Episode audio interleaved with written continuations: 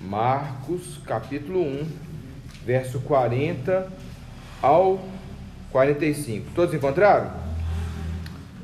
Apenas acompanhe comigo a palavra do Senhor. Aproximou-se dele um leproso, rogando-lhe de joelhos: Se quiseres, podes purificar-me. Jesus, profundamente compadecido, estendeu a mão, tocou-o e disse-lhe: Quero, fica limpo. No mesmo instante lhe desapareceu a lepra e ficou limpo. Fazendo-lhe então veemente advertência, logo o despediu e lhe disse: Olha, não digas nada a ninguém, mas vai, mostra-te ao sacerdote e oferece pela tua purificação o que Moisés determinou para servir de testemunho ao povo. Mas, tendo ele saído, entrou a propalar muitas coisas e a divulgar a notícia, a ponto de não mais poder Jesus entrar publicamente em qualquer cidade, mas permanecia fora em lugares ermos, e de toda parte vinham ter com ele. Feche seus olhos mais uma vez. Ore ao Senhor. Peça a Deus para falar contigo. Que Deus possa estar te conduzindo pela palavra, te confrontando, mas também te animando, te conduzindo para a glória dele em todas as coisas, conforme é a vontade do nosso Deus.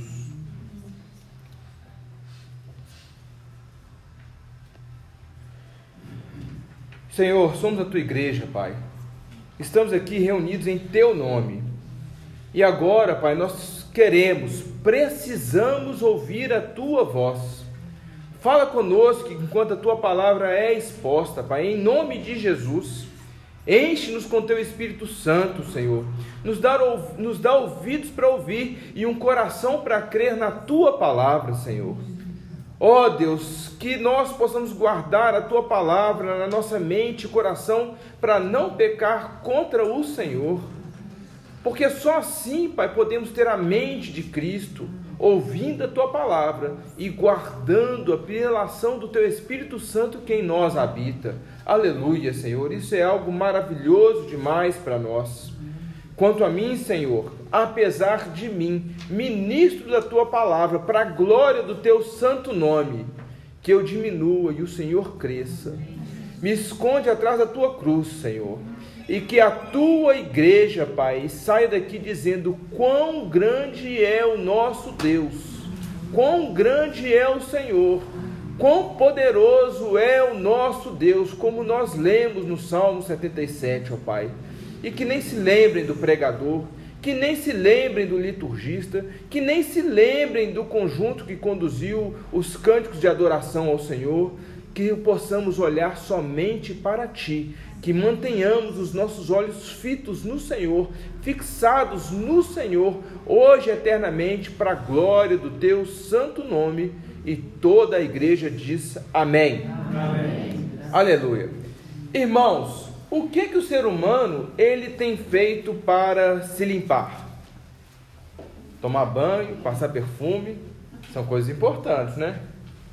São importantes.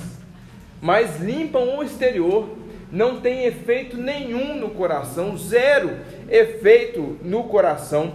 Jesus, inclusive, chamou alguns de sepulcro caiado, uma cova adornada enfeitada por fora, mas por dentro é o que?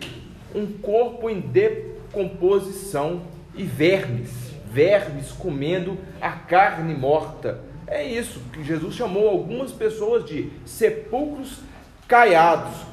Mas o coração do problema, meus irmãos, é o problema do coração. O coração do problema é o problema do nosso coração. O pecado é o problema. É o pecado que nos torna impuros. O pecado do coração torna um homem impuro. E essa limpeza não tem banho e não tem perfume, por mais caro que seja, que vá resolver o problema. Só Jesus resolve esse problema.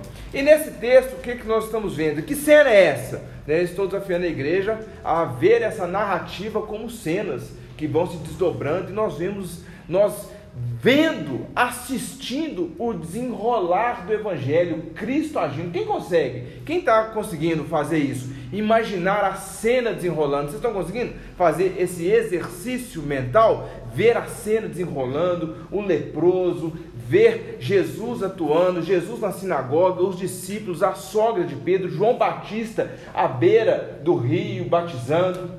Nós vamos, nós entramos no drama, nós estamos dentro desse drama, porque é a nossa história. A história do Evangelho é a história de cada um de nós. Você que é crente, é a sua história, porque você creu nisso aqui, no Evangelho. E nós estamos dentro desse drama e relembrando, e Deus nos mostrando estas coisas. E aqui, nesse ponto que nós chegamos, Jesus já tinha se apresentado como profeta e rei aquele que domina, tem domínio sobre todas as coisas. Ele é o rei, ele é o profeta, ele fala da palavra de Deus, aquilo que vem de Deus e ele dá ao povo. Então ele é sacerdote também, é o que nós vamos ver agora. Então ele é o profeta por excelência, ele é o rei por excelência e agora ele é o sacerdote por excelência. O profeta, ele fala de Deus para com o povo. E o sacerdote faz o que? apresenta o povo ao Senhor. E nós vamos ver agora Jesus fazendo isso. Então, quando Jesus está se deslocando para Galiléia, quando nós vimos no texto anterior, provavelmente ele estava passando ainda por algum lugar ermo. Caso contrário, não teria um leproso ali. Não teria um leproso no meio da cidade, no meio do povo. Então, enquanto ele estava se deslocando entre um vilarejo ou outro, uma cidade ou outra, aí ele vai lá e encontra com um leproso. O leproso, meus irmãos, ele não poderia de forma alguma ter uma vida normal em sociedade. Ele não podia participar da vida comum da sociedade. Ele não poderia ir à padaria comprar um pão. Inimaginável isso ele perdia o convívio com a própria família, ele era mandado embora, ele era colocado fora das vilas, fora da cidade. E não tinha esperança, não havia esperança para quem tinha lepra. Ele não podia participar da vida religiosa por ser impuro, ele não podia, se fosse um crente em Jesus, crente no Jesus que viria, né? Naquela época, ele sendo um crente no Jesus que viria, um crente no Messias que viria, ele não poderia adorar a Deus. Já pensou? Você, crente no Senhor, que passa a semana inteira esperando o domingo para adorar a Deus, para ouvir a voz do Senhor, para louvar a Deus. Não, você agora, a partir de agora, você não pode mais adorar a Deus ah, e o culto online? Culto online não é culto, irmãos. Não tem esse negócio de culto online, não. Você pode assistir uma mensagem, mas culto, adorar a Deus, é a união, é a reunião do povo de Deus no mesmo espaço, como nós estaremos na glória eternamente. Então, ele estava, não podia participar a vida comum com o povo de Deus, algo terrível, terrível. E não há esperança, até que esse homem se encontra com Jesus e Jesus se encontra com ele. Né? Nada é por acaso, Jesus já sabia e isso estava ali determinado por Cristo que esse homem estaria ali naquele caminho. E aí ele, vendo Jesus, ele se aproxima do Senhor com santa referência santa reverência, meus irmãos, e de forma solene, de forma respeitosa, ele faz uma súplica ao Senhor, faz um pedido. A ideia aqui é que ele faz um pedido como quem não tem nada para oferecer em troca e reconhece que a vida dele e tudo dele está nas mãos do Senhor. 100%, ele não tem outra opção, não tem o que fazer e ele se achega desse jeito diante do nosso Senhor. E Jesus faz o que? se compadece. E se compadecendo, ele faz algo inusitado. Ele toca no leproso. Ele toca. Lendo algumas coisas para preparar esse sermão, é, um médico que tinha um trabalho em uma colônia é, de enfermos na Índia, ele falou que o que aqueles enfermos mais desejavam era um abraço era o toque de uma pessoa, né? Então é mais ou menos o que nós estamos sentindo aí com dois anos aí andando com essa Eu ia falar focinheira, mas não vou fazer focinheira não. Com essa máscara, sem poder botar a mão dos outros e esse negócio todo, é mais ou menos isso aí que nós estamos sentindo, sem poder estar com as pessoas, né? Então, imagina um leproso nunca mais poder dar um abraço na esposa, no filho, nunca mais. Então, Jesus toca. Jesus toca esse homem. Vai lá e toca algo inusitado, algo que esse homem não estava esperando, mesmo chegando ali diante do Senhor, com fé de que o Senhor é, poderia curá-lo.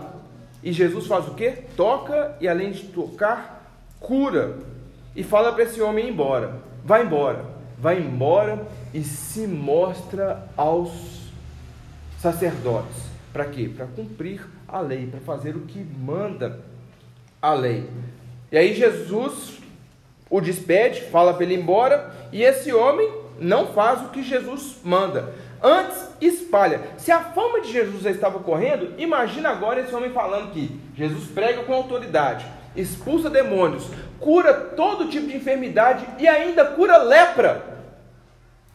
A fama dele correu foi por todos os lados. E esse homem, falando ainda, o texto nos diz que ele falou do que aconteceu com ele, que ele foi restituído à sua família, restituído à sociedade, restituído à sua vida cultica, né? Então ele fala desses milagres e a fama de Jesus corre ainda mais. E por que que corre, meus irmãos? Não era algo inusitado os milagres daquela época. Havia milagres, havia exorcismos. Estou relembrando aquilo que eu já falei. Só que Jesus, ele não utilizava dos métodos pagãos, daqueles métodos mágicos do povo. Ele dava uma palavra e sumiu.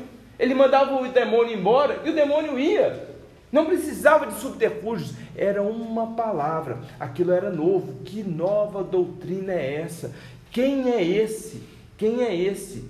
É aquele prometido desde Isaías, como nós temos visto ao longo dos dias. E aí, chegando nas cidades e vilarejos, as pessoas já o estavam esperando. Antes dele chegar, as pessoas já o esperavam. Mas a grande maioria, meus irmãos, estava esperando o Senhor, estava esperando o Deus vivo prometido em Isaías.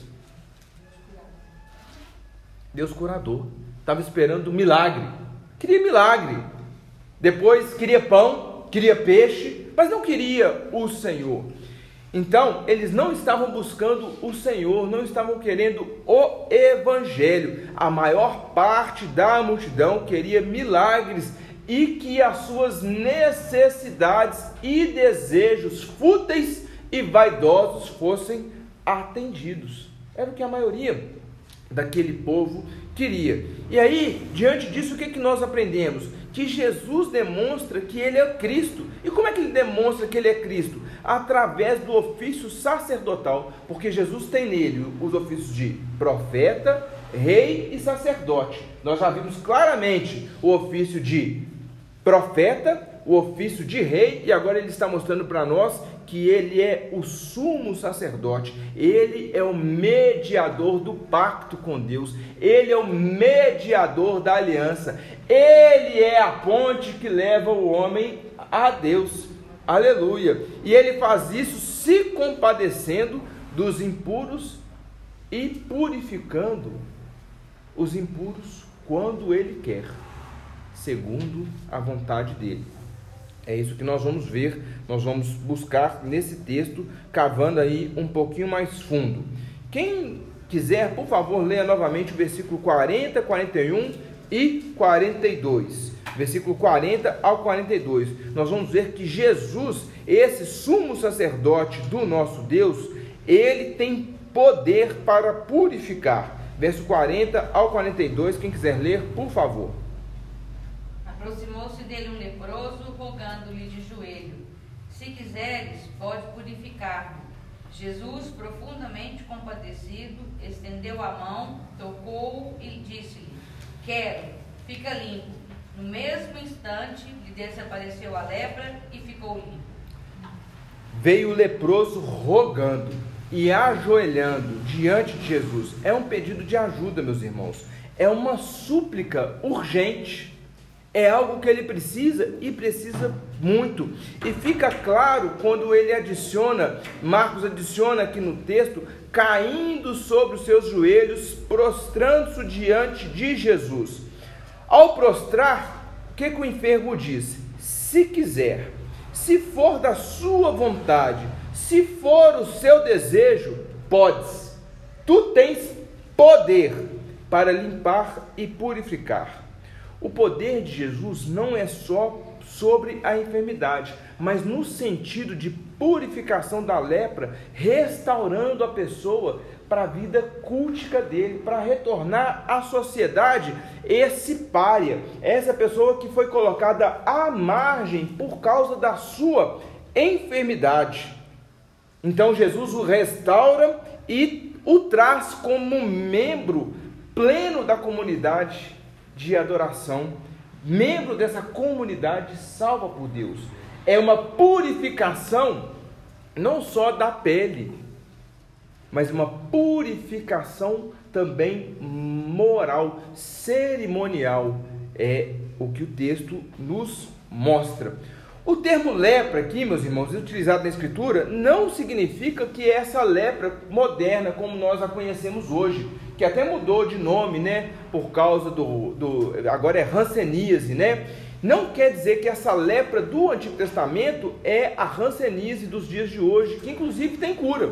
Inclusive tem cura, ela já foi mapeada, uma infecção e tal e ela é, tem cura. Mas quando se fala de lepra no Antigo Testamento, abrange uma grande gama de enfermidades da pele. Uma grande gama. Nós vemos isso quando você for ler lá Levítico capítulo 13, 14, você vai ver. E essas enfermidades da pele não tinham cura. Não tinha cura, não havia esperança para quem tinha essa enfermidade. E a lepra, no Antigo Testamento também, ela traz algo diferente para nós. Além de ser muito grave, normalmente ela simbolizava o que? Castigo e punição por pecados. Abra comigo em Números 12, 9 a 12. Nós vamos ver aí o caso de Miriam. Números, capítulo 12, verso 9 ao 12. Quem encontrou pode ler, por favor. E a ira do Senhor contra eles se sucedeu e retirou-se. A nuvem afastou-se de sobre a tenda, e eis que Miriam achou-se leprosa, branca como a neve, e olhou para Arão, e olhou Arão para Miriam, e eis que estava leprosa. Então disse Arão a Moisés: Ai, Senhor meu, não ponhas, te rogo, sobre nós este pecado, pois loucamente procedemos e pecamos. Pode ler o 12, minha irmã. Ora, não seja ela como um aborto, que, saindo do ventre de sua mãe, tenha metade de sua carne já consumida. O versículo 12 nos mostra claramente a gravidade da enfermidade de lepra. Olha só, meus irmãos, como um aborto, saindo do ventre de sua mãe, já com a metade da carne consumida, como resultado do pecado de Miriam. Nós temos também outro caso que é o do rei Uzias. Nós não vamos ler, mas você vai anotar aí para ler em casa. Segundo Crônicas, capítulo 26, do 16 ao 21. Anotou aí? 26, do 16 ao 21. Anota que eu vou perguntar depois, hein? Também é o mesmo caso, por pecado, os reis Uzias quis acender incenso e os sacerdotes falaram: aqui não. Aí você assim: não, eu vou, aqui não. E aí, por causa do pecado, aí, aí Uzias, ele se urou contra os sacerdotes, falou assim: não, Uzias, você é um rei bom, você é um rei que é bênção. Não faço não, sou. Ele era mineiro, sacerdote, né? Mas não faço não. É, ele falou, não, eu quero. Quem é você? Eu sou rei, eu quero. Estou conjecturando, tá, irmãos? Esse diálogo não está lá não, você vai ver lá depois. Eu quero acender incenso. Não pode. Aí ele se irou contra o sacerdote e veio a lepra. Aí o rei foi colocado numa casa separada até morrer. Aí quando ele morreu, nós lembramos lá de Isaías no capítulo é, 6, né? Mas nós vemos lá a, a lepra também como castigo. disciplina pelo pecado. E aí, caminhando aqui, nós vemos isso no versículo 41. O fato é que, diante do homem leproso e de sua súplica, Jesus ficou o quê? Esse, esse homem leproso, é, é, terrivelmente assolado por essa enfermidade, separado de sua família, separado da comunidade religiosa, sem esperança, Jesus fica profundamente compadecido.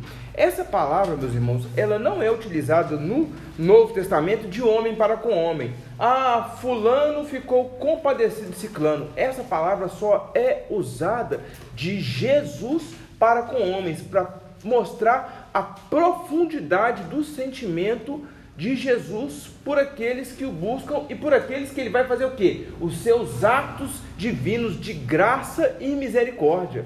Então, Jesus ficou profundamente compadecido. Estendeu a mão, tocou o leproso e diz o que? Eu quero, é a minha vontade, seja você limpo. O que isso quer dizer, meus irmãos? Quando ele fala ser limpo, fica limpo, o leproso não tinha nada para fazer. Tudo que foi operado nele, ele foi um agente totalmente passivo. Ele chegou e buscou ao Senhor, e não por nada que havia naquele homem, mas por causa de Jesus, ele o toca e o purifica. Ser limpo, fica limpo. O Deus Todo-Poderoso mandou, e a lepra fez o que? Sumiu, fugiu, sem nenhuma contribuição desse homem. Irmãos, Jesus, ele deveria ter sido considerado impuro ao tocar no homem. Era essa a lei. A lei era essa. Tocou no leproso, é considerado impuro e tinha que cumprir todo um, um, um rito cerimonial para que fosse considerado novamente puro. Mas Jesus, ele não é somente sacerdote, ele é o sumo sacerdote. Jesus é aquele que está acima de todos e não pode contrair qualquer impureza ainda assim sabe o que é passar pelos males dessa terra. Ele sabe o que é passar por lutas e tribulações, perseguições, dores e injustiça. Muitas vezes nós achamos o que é dor, nós, nós achamos que sabemos o que é dor, o que é injustiça. Pensa em Jesus. Ele passou por todas essas coisas. Então, nossos pequenos dilemas, ele os conhece. E, coisa maravilhosa, meus irmãos, ele não acha isso um pormenor, como esse homem. Ele vai lá, se compadece dele, ele como sumo sacerdote, ele toca, não, se, não fica impuro, porque ele é o sumo sacerdote, ele não adquire qualquer impureza, mas ele sabe o que que nós, como homens que vivem nesse tempo, nessa terra caída, aquilo que nós estamos sujeitos. Já lemos, quero ler de novo, Hebreus 4, 14 ao 16.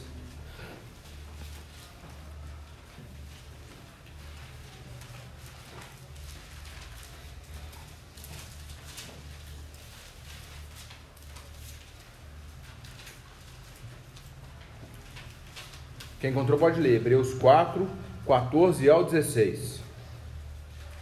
Tendo, pois, a Jesus, o Filho de Deus, como grande sumo sacerdote que penetrou os céus, conservemos firmes a nossa confissão, porque não temos sumo sacerdote que não possa compadecer-se das nossas fraquezas. Antes foi ele tentado em todas as coisas, a nossa semelhança, mas sem pecado. Acheguemos-nos, portanto, confiadamente junto ao trono da graça, a fim de recebermos misericórdia e acharmos graça para socorro em ocasião oportuna. Jesus não é só o sacerdote, ele é o grande sumo sacerdote. Ele é Deus. Ele é Deus e é Deus santo. Ele não pode ser considerado impuro por absolutamente nada. E mesmo sendo Deus, ele conhece cada um dos dilemas do nosso coração, como ele conhecia desse leproso, e por isso ele foi e teve dele profunda compaixão. E tendo profunda compaixão, o que que Jesus fez com ele? No mesmo instante, é o que? É essa palavra que eu falei com vocês que tem em todo o livro de Marcos. Imediatamente, no mesmo instante, imediatamente, a palavra saiu, a lepra fugiu, sumiu, estava limpo aquele homem. A lepra foi embora e aquele homem estava limpo. Ele podia ser considerado puro, purificado. Meus irmãos, não precisou dois casos que nós temos de cura de lepra no Antigo Testamento. Um é Miriam, que depois foi curada, depois você pode voltar lá ao texto que nós lemos, e o outro é Namã. Miriam precisou ficar sete dias fora do acampamento. Namã precisou de fazer o quê? Se lavar sete vezes no Rio Jordão. Esse homem que a gente nem sabe o nome dele. Eu quero ser puro. E imediatamente ele foi purificado. Aleluia. Jesus pode, meus irmãos. O nosso Deus tem todo o poder para tornar, tornar limpo o sujo, tornar limpo o, o impuro, tornar limpo o imundo. O nosso Deus, o nosso Senhor Jesus tem todo o poder. Alguém lembra a mim 43 ou 44? Jesus, sendo sumo sacerdote, ele zela pela lei. Versículo 43 e 44, por favor. Fazendo-lhe então veemente advertência logo despedido. E lhe disse: Olha, não digas nada a ninguém, mas vai, mostra-te ao sacerdote e oferece pela sua purificação o que Moisés determinou, para servir de testemunho ao povo. Jesus, ele adverte, Jesus faz um alerta, admoesta também com profunda emoção. Jesus ele fala com ele com profunda emoção o que, que ele deve fazer. Há um peso no que Jesus está ordenando a esse homem que ele acabou de curar. Jesus o mandou embora, mas não sem uma instrução para que ela fosse obedecida. O que, que ele tinha que fazer? Não fale nada para ninguém antes de qualquer coisa, porque ele, é, ele ia voltar para a sociedade. Eles iam falar: o que, que aconteceu? Jesus me curou né? Mas antes, vai-te, mostra-te ao sacerdote para quê? Para cumprir a lei da purificação conforme foi estabelecido por Moisés. Levítico 13, 14, como eu já disse. E aqui, meus irmãos, a nossa versão que a gente lê aqui, a revista e atualizada, ao meio da revista e atualizada, ela traduz o versículo 44 aqui parte dele, o finalzinho dele, para servir de testemunho ao povo. Mas aqui é um pouco é, da interpretação dos tradutores. O texto do original ele diz o seguinte: para servir de testemunha a eles, para servir de evidência a eles. E aí aqui o tradutor já colocou a eles como sendo o povo.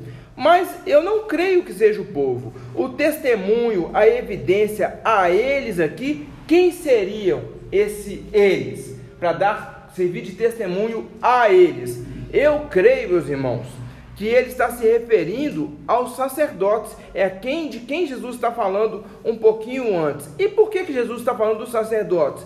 Porque são os sacerdotes que vão negar que Jesus é o Cristo são sacerdotes que vão se levantar contra Jesus para o entregar, para vendê-lo à morte, para entregar ao Império Romano, para que ele fosse morto, para que ele fosse crucificado. Então Jesus está falando: olha, vai lá e se mostra aos sacerdotes para que isso seja de testemunho de que você foi curado, foi feito um milagre. E quem pode curar um leproso senão Deus? Senão Filho de Deus, o Messias prometido, que leva sobre si todas as nossas enfermidades. Ainda não, daqui a pouco sim. Né? É o já e ainda não. Mas Jesus está falando, eu entendo, que não ao povo, mas está falando, meus irmãos, sobre os sacerdotes. É claro que, de forma abrangente, vai servir de testemunho para os sacerdotes e para todo o povo. Sim ou não? O povo vai saber, curou um leproso. Quem é esse que cura leproso? Quem é esse que cura todo tipo de enfermidade? Quem é esse que expulsa demônios com uma palavra? E ele faz estas coisas. Então, é claro que o sinal, a maravilha, a cura, o milagre iam apontar para Jesus como Salvador. Isso serviria para os sacerdotes e para todos que vissem, todos que estivessem ali assistindo e ficassem sabendo dessas coisas. Mas qual é a necessidade, meus irmãos, de se mostrar aos sacerdotes para que eles atentassem que esse leproso estava curado e então poderia ser considerado puro? Jesus tocou nele e o curou. Por que, que ele precisaria se apresentar aos sacerdotes? Nós já estamos no Novo Testamento. Por quê? Qual a necessidade? Não seria pecado esse homem cumprir as exigências da lei uma vez que ele tinha sido curado pelo próprio Senhor? Já ouvi isso. Mas por que, Cláudio? É, ele está tendo que é, se apresentar para o sacerdote, se já é Cristo, já é no Novo Testamento. Pastor, me ensine isso aí. Não estou entendendo o porquê disso. Meus irmãos, não seria pecado, porque ainda estava em vigência as exigências legítimas, as exigências legítimas da lei, não as coisas que os judeus substituíam pela própria tradição contra a palavra de Deus, mas as exigências legítimas da lei ainda estavam valendo. Por que, que ainda estava valendo? Porque Jesus ainda não tinha concluído a obra pela qual ele veio a esse mundo. Jesus ainda não tinha sido crucificado, morto no nosso lugar, morto por nós, não havia ainda ressuscitado para confirmar que ele era o Messias, aquele que tem o poder sobre tudo, inclusive sobre a morte. E nós precisamos lembrar que, como ainda não havia sido consumado, ainda havia ali uma necessidade de atendimento às exigências legítimas da lei. Jesus, ele cumpre toda a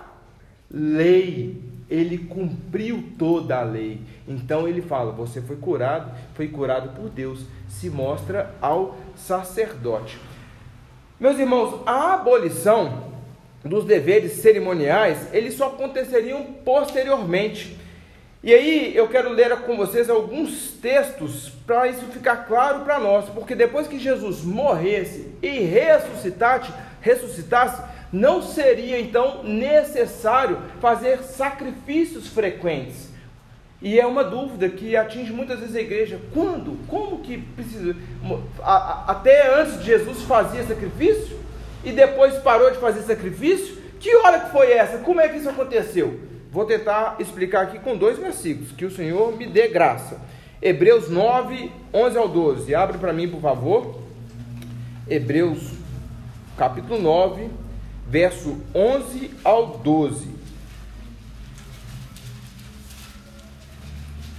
Depois outro irmão já deixa aberto em Mateus 26, verso 26 ao 28. Hebreus 9, 11 a 12 primeiro e depois Mateus 26, 26 ao 28. Alguém leia Hebreus, por favor. Mas vindo Cristo, sumo sacerdote dos bens futuros, por um maior e mais perfeito tabernáculo, não feito por mãos, isto é, não dessa criação, nem por sangue de bodes e bezerros, mas por seu próprio sangue, entrou uma vez no santuário, havendo efetuado uma eterna redenção. Uma eterna redenção, de uma vez por todas. Ele entra uma vez, faz o que deve fazer e pronto, e acabou. Todas as cerimônias de responsabilidade dos sacerdotes só faziam sentido até Jesus, porque elas apontavam para Jesus, que derramaria o seu sangue de uma vez por todas em favor dos eleitos, em favor daqueles que Deus quer e vai salvar em toda a história. É como João Batista diz: Eis aí o Cordeiro de Deus que tira o pecado do mundo. Então Jesus é o cordeiro pascal que derrama o seu sangue de uma vez por todas e pronto. Jesus morre uma vez e é suficiente. Ele derrama o seu sangue em nosso favor e é suficiente. E o próprio Jesus mostra qual seria o sinal e selo da aliança dele com o seu povo após morte e ressurreição. Quem está aberto em Mateus 26, do 26 ao 28, pode ler, por favor.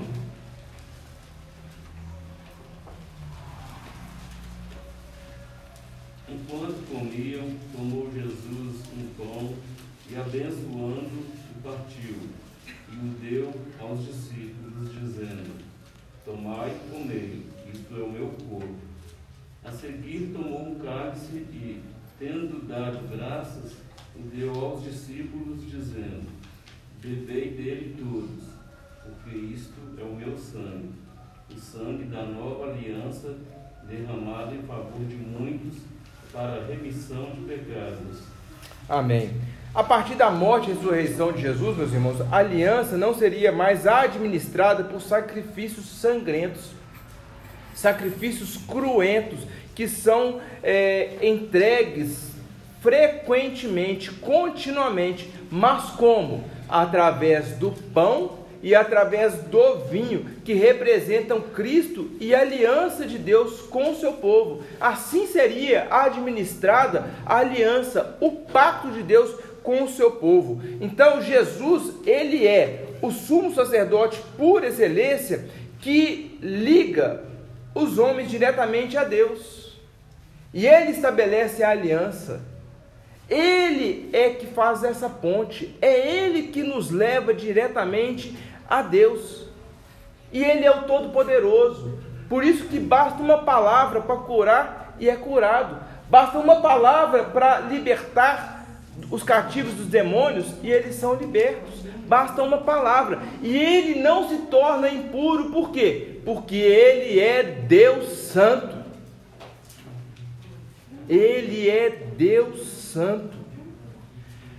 A cura desse homem leproso, meus irmãos, serviria de testemunha, porque a cura era, a cura da lepra era sinal de intervenção divina.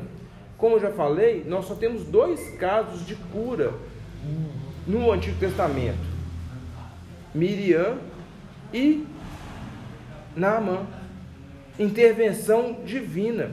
E Jesus, então, ele está mostrando para nós que ele é o sumo sacerdote de nossas almas e que ninguém recebe o favor do Pai se não for através de Jesus. É Jesus que nos leva diretamente ao Pai e ninguém mais.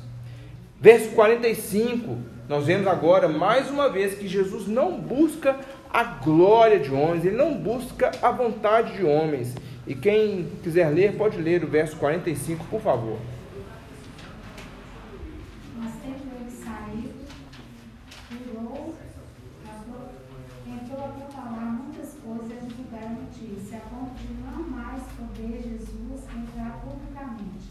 qualquer cidade, mas permaneciam fora, e de toda parte vinham ter com ele. Meus irmãos, esse homem, ele foi curado, foi purificado, foi embora, mas não obedeceu a Jesus. Nós não podemos dizer com isso que ele não foi salvo, porque senão todos nós estávamos fritos. Não é verdade?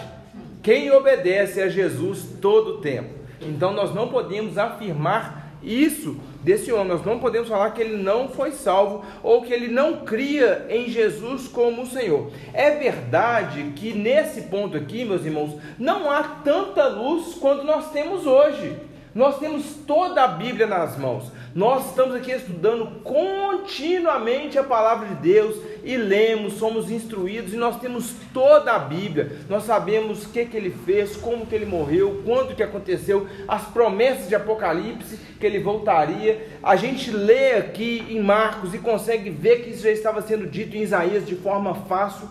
Esse homem que foi curado de lepra, e os discípulos, eles ainda tinham muitas dúvidas. O povo tinha muitas dúvidas. Quem é? Quem não é? O que, que ele está fazendo? O que, que ele não está fazendo? O fato é que esse homem, ao não obedecer a Jesus, ele pecou. Isso nós devemos ter para nós. Diante de uma ordenança clara do Senhor, não havendo obediência, é o que? É pecado. Esse homem, ao invés de ir se mostrar aos sacerdotes, o que, que ele fez? esse ex-leproso, porque o pessoal gosta de falar que crente é tudo ex alguma coisa, né? Então esse ex-leproso, ele saiu para falar sobre o que tinha acontecido com ele. O que, que o Senhor tinha feito com ele? Que maravilha, que milagre foi esse? E muitas outras coisas. Ele foi falar: Eu fui incorporado à sociedade, eu posso retornar ao templo, eu posso prestar culto ao Senhor. Olha que maravilha! Tinha tantos anos que eu não via minha família, agora eu estou com a minha família. Tinha tantos anos que ninguém punha a mão em mim e Jesus me tocou. Eu cheguei em casa, dei um abraço à minha esposa, peguei o meu filho no colo. E aí ele saiu propagando essas coisas. Tudo verdade, tudo maravilhoso mas não é o que o Senhor tinha mandado ele fazer naquele momento. Nós precisamos ter isso para nós. A coisa certa no momento errado é pecado. Nós precisamos ter esse, esse entendimento. E aí ele saiu a proclamar. Agora, eu tenho para mim, meus irmãos, principalmente quando a gente lê na passagem paralela em Mateus 8:2, pode abrir lá, que esse homem era um homem temente ao Senhor. Ele era um homem que provavelmente eu creio sim que ele estava proclamando os milagres, mas também é provável que ele estivesse proclamando que Jesus é o Messias esperado, Jesus é o Filho de Deus, e talvez ele estivesse sim falando que Jesus é o Senhor. Mateus 8, 2.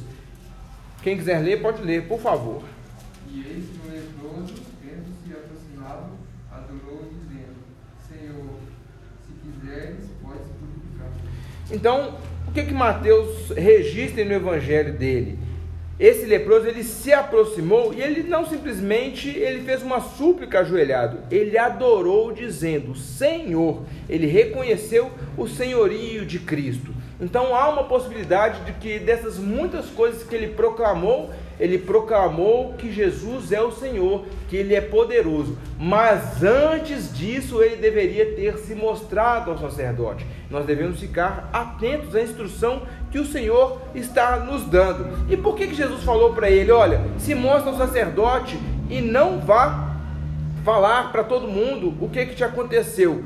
Por que, que Jesus não queria que a fama dele fosse crescente? Que a fama dele fosse se espalhando e se espalhando. Porque, meus irmãos, Jesus não veio a essa terra simplesmente para fazer milagres. Jesus veio para pregar, Jesus veio para ensinar, Jesus veio para proclamar as verdades eternas de Deus. Mas a partir desse momento, ele tinha dificuldade para entrar nas cidades, nas vilas, chegar às sinagogas, e em muitos momentos ele permanecia o que? Fora dos vilarejos, atendia as pessoas, ensinava no monte, ensinava no mar, do barco, e ele estava ensinando e pregando. Por quê? Jesus, meus irmãos, ele não veio buscar a glória de homens. E era comum, o historiador Joséfo e outros, eles falam que era comum ter os milagreiros itinerantes. Esses queriam, que as pessoas se agitassem e fossem todos lá para vê-los. Porque eles queriam fama, eles estavam ali para fama, eles estavam ali para que o nome deles crescesse. Jesus não. Jesus não estava ali simplesmente para fazer milagres, ele não veio buscar a glória de homens. Nós também não devemos buscar a glória de homens, irmãos.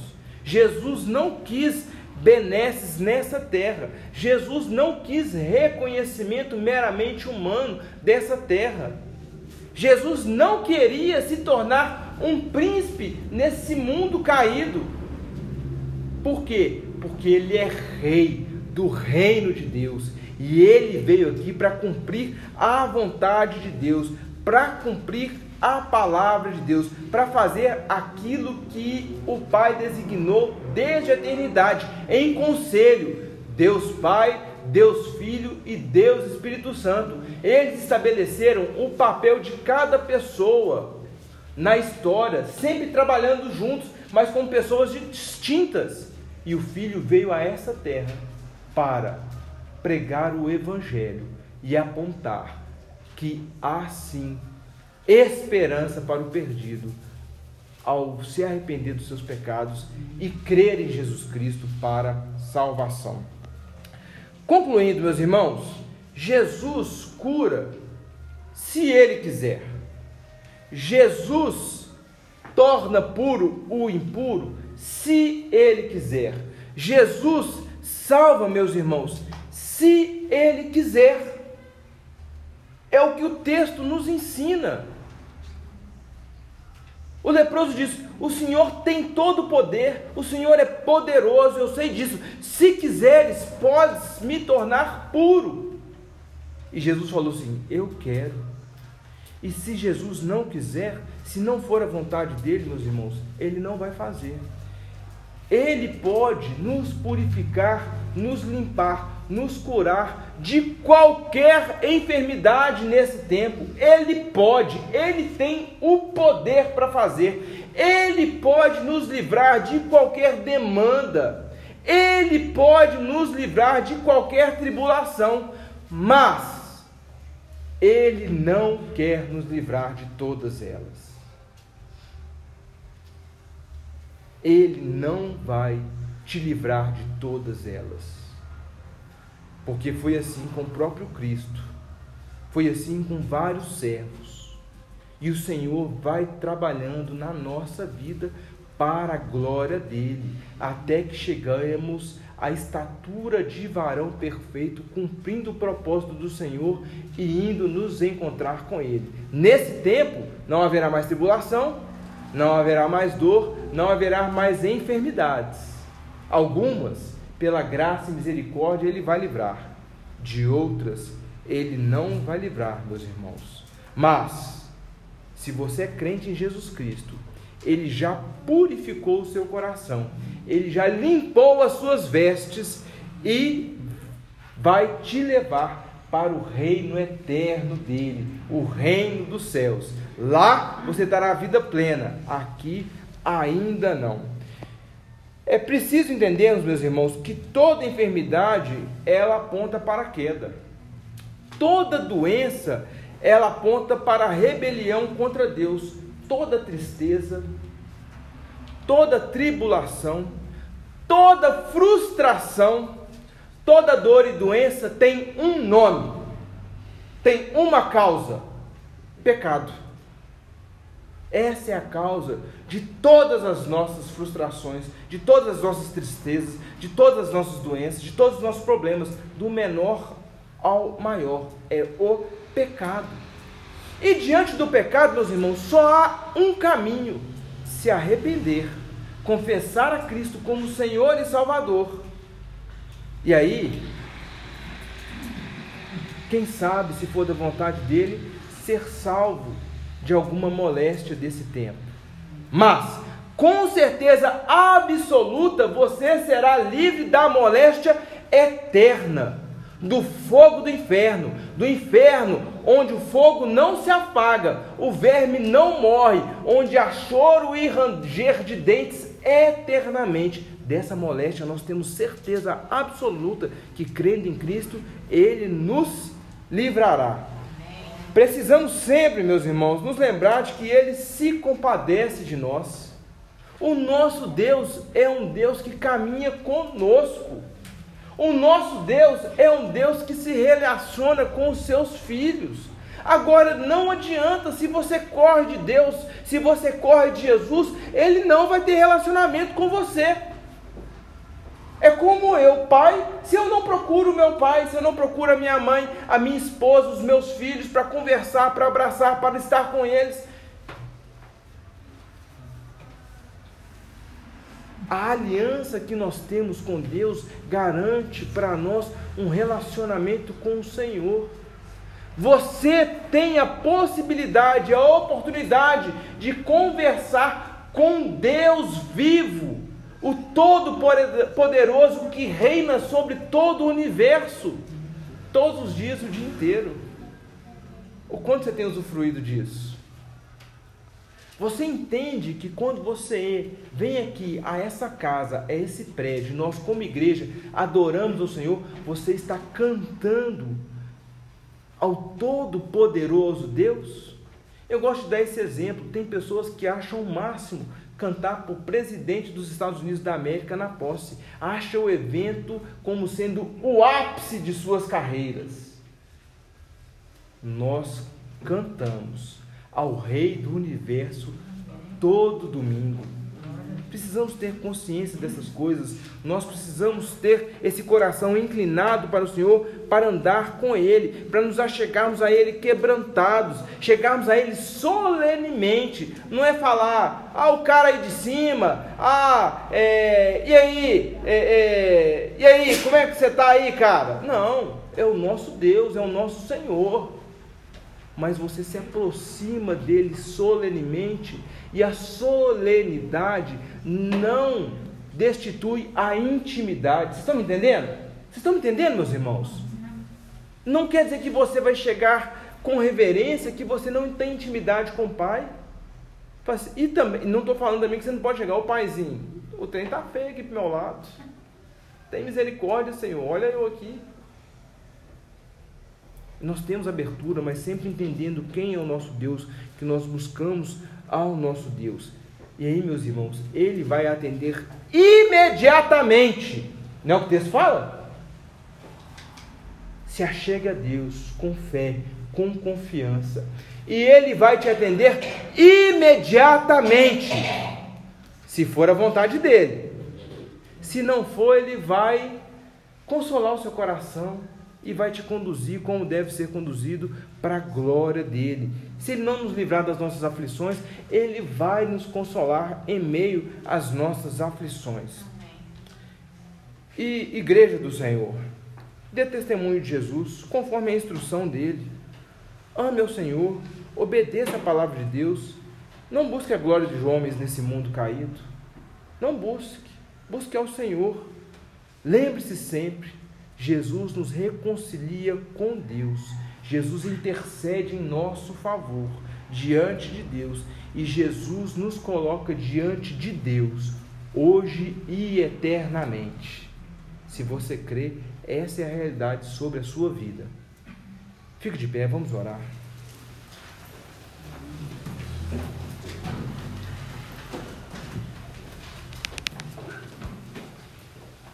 Senhor Jesus, Obrigado pela oportunidade de lermos, compartilharmos, meditarmos na tua palavra, Pai. Fala conosco, Senhor, através do teu Santo Espírito. Aquilo que provém do Senhor nos ajuda a guardar na nossa mente e coração. Ó oh, Deus, muitas são as nossas súplicas que nós colocamos diante do Senhor, súplicas que para nós são urgentes. Súplicas, ó Pai, que nós queremos que o Senhor nos livre agora. Ó oh, Deus, se é da tua vontade, se será, será bom para nós, entra com provisão agora, Senhor. Olha, Senhor, aquele que precisa do toque do Senhor. Olha aquele que está aqui precisa do milagre do Senhor, ó Pai. Olha aquele que há tanto tempo quer ser livre de uma enfermidade, livre de uma tribulação, livre de um problema. Ó oh, Deus, nós sabemos que o Senhor é poderoso. E se o Senhor quiser fazer, o Senhor vai fazer. Ó oh, Deus, mas que o nosso coração descanse não nas coisas que o Senhor faz por nós, mas nas coisas que o Senhor já fez e pode fazer. Dessa forma, nós confiamos no Senhor, mesmo que o Senhor não faça aquilo que nós lhe pedimos, porque o Senhor é o nosso Deus o Senhor sabe de todas as coisas e sabemos que aquilo que é bom para nós verdadeiramente é aquilo que nós recebemos nas tuas mãos. Ó oh, Deus, mais uma vez, perdoa os nossos pecados, Pai. Muitas vezes fazemos o contrário daquilo que o Senhor nos manda fazer. Ó oh, Deus, nós pedimos perdão, nos voltamos a Ti, nos ajoelhamos diante de Ti, nos dobramos diante do Senhor, adoramos o Senhor e confessamos Tu és o nosso Senhor.